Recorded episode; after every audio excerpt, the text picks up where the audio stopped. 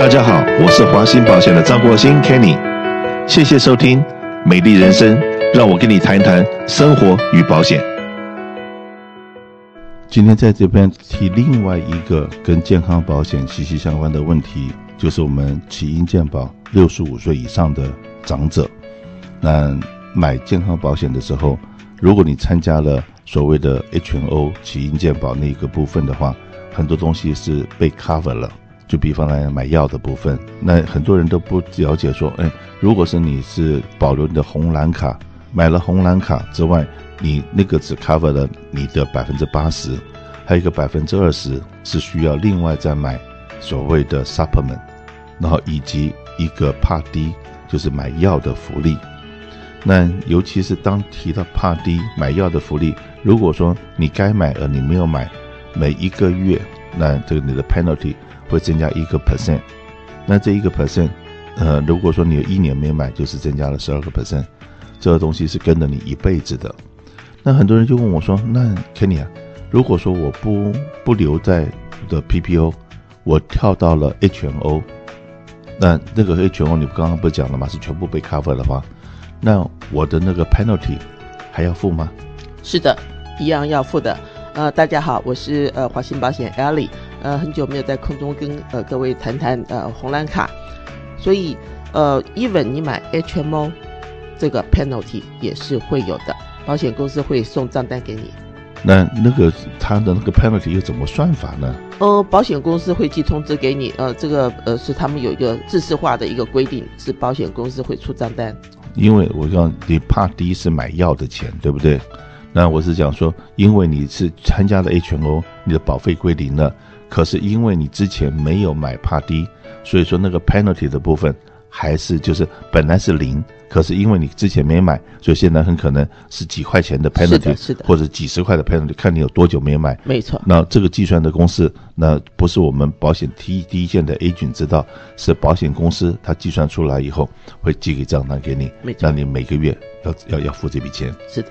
所以这个 Part D 的部分，真的我常常跟客人提醒的时候。然后每个人都会对这个所谓的罚款的部分会质疑，然后尤其是我们有很多好朋友要退休了，今天不住在美国，到了海外去，那他说我在根本人不在美国，我干嘛买？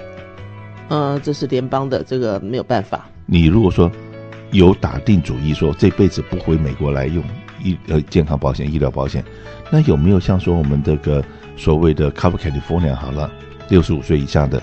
我有一年里面有多少时间？如果说我十一个月都不在美国，我能够证明我都不在美国，那我可以不买保险，可以不不被罚款。呃，如果说你人根本就不常住在美国，你常住在大陆或台湾，那如果说 Medicare 知道的话，这个连 HMO、PPO 都不卖给你。所以那个还不能当理由，你把那个当理由的话，你是自投罗网。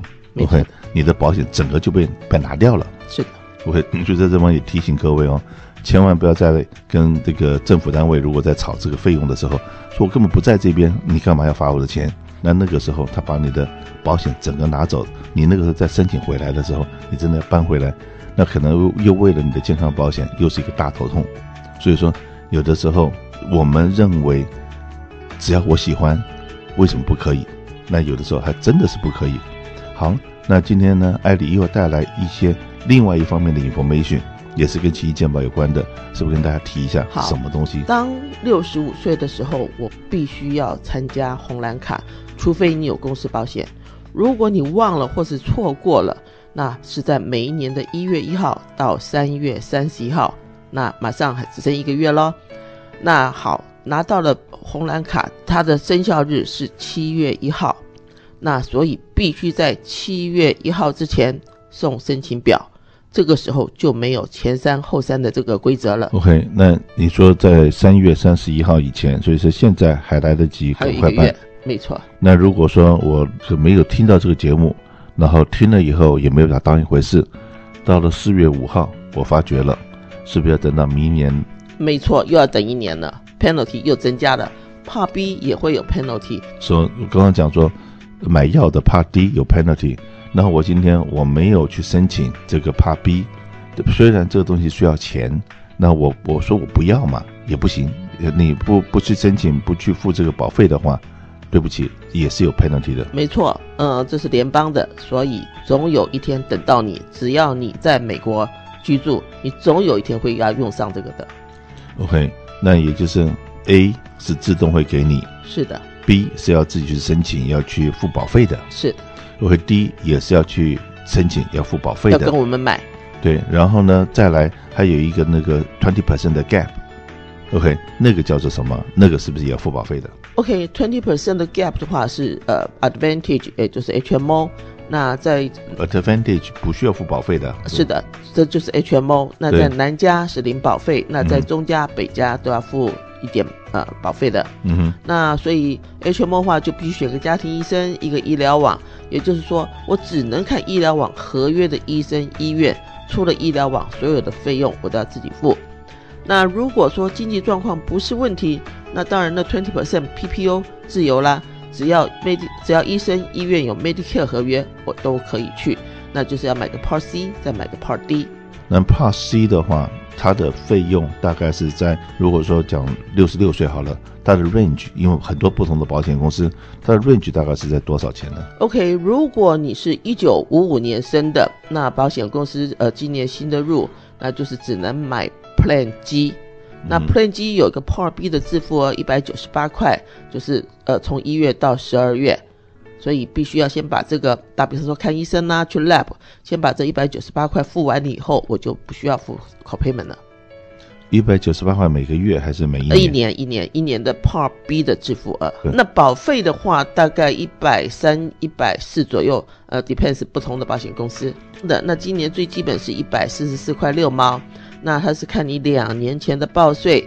那如果说你两年前卖了房子、卖了 property、卖了呃股票，这都是你的 income，那这个就要付得多。那封顶的话，大概最多是付到五百多块。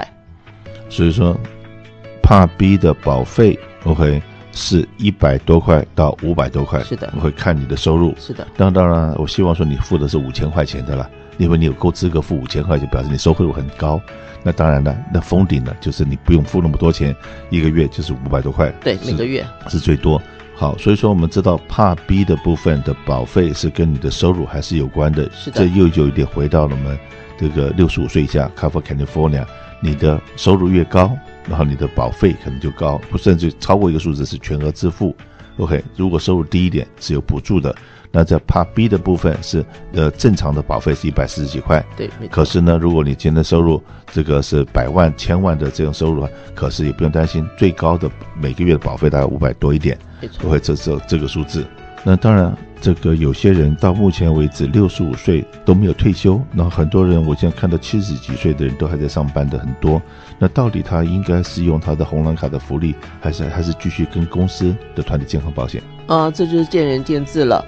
那有些人呃，公司 provide 自己一毛钱都不付，那他是当然是 prefer 留在公司保险。那同时我有公司保险，那我又有红蓝卡。当真的有一天我离开公司保险，我要去买 supplement 的时候，这时候保险公司就要经过 underwriter，因为他是要看你 Part B 的生效日才是 guarantee issue。因为现在我们就有一个例子，一个客人从公司保险出来，那他有糖尿病。那这就碰到了，当时他不知道，因为有公司保险，你可以不需要付 Part B，Part B 每个月也是不少的钱。可是有些人没有这个 knowledge，所以两边都有。我们华信保险提供了第一个，如果说你是退休人士，需要有更多的 information 的话，我们在任何一个 branch 里面，每一个月都有两个这样子的说明会。除了这样子之外，那如果说你今天公司里有任何的年长者，或就是。快到六十五岁或六十五岁以上，到底他们的健康保险应该怎么安排？是跟着公司继续走，还是要用 A M B 种种这些东西的话，我们可以派专人到你的公司去跟你们的这些同事做这方讲解。那费用的部分全部是免费的，就是我们派人出去，这个是绝对是免费。所以两个选择，一个是参加我们的 seminar，另外一个是跟我们联络，让我们派专员去你公司做解释。不要让你的权利机会睡着了，尤其是当我们帮你去解释完了以后，很可能这个员工决定是走他的红蓝卡，这样子的话，他已经可以退出你的健康保险，那你公司的可能又省了一笔保险费。那对于这个员工来讲的话，他现在用了他的红蓝卡，他也知道说他的福利是些什么。将来他真的退休的时候，或者他准备三个月、六个月之后退休，他已经不要再为这些事情去烦恼了。所以说，把握住这个机会，就跟华信保险联络就对了。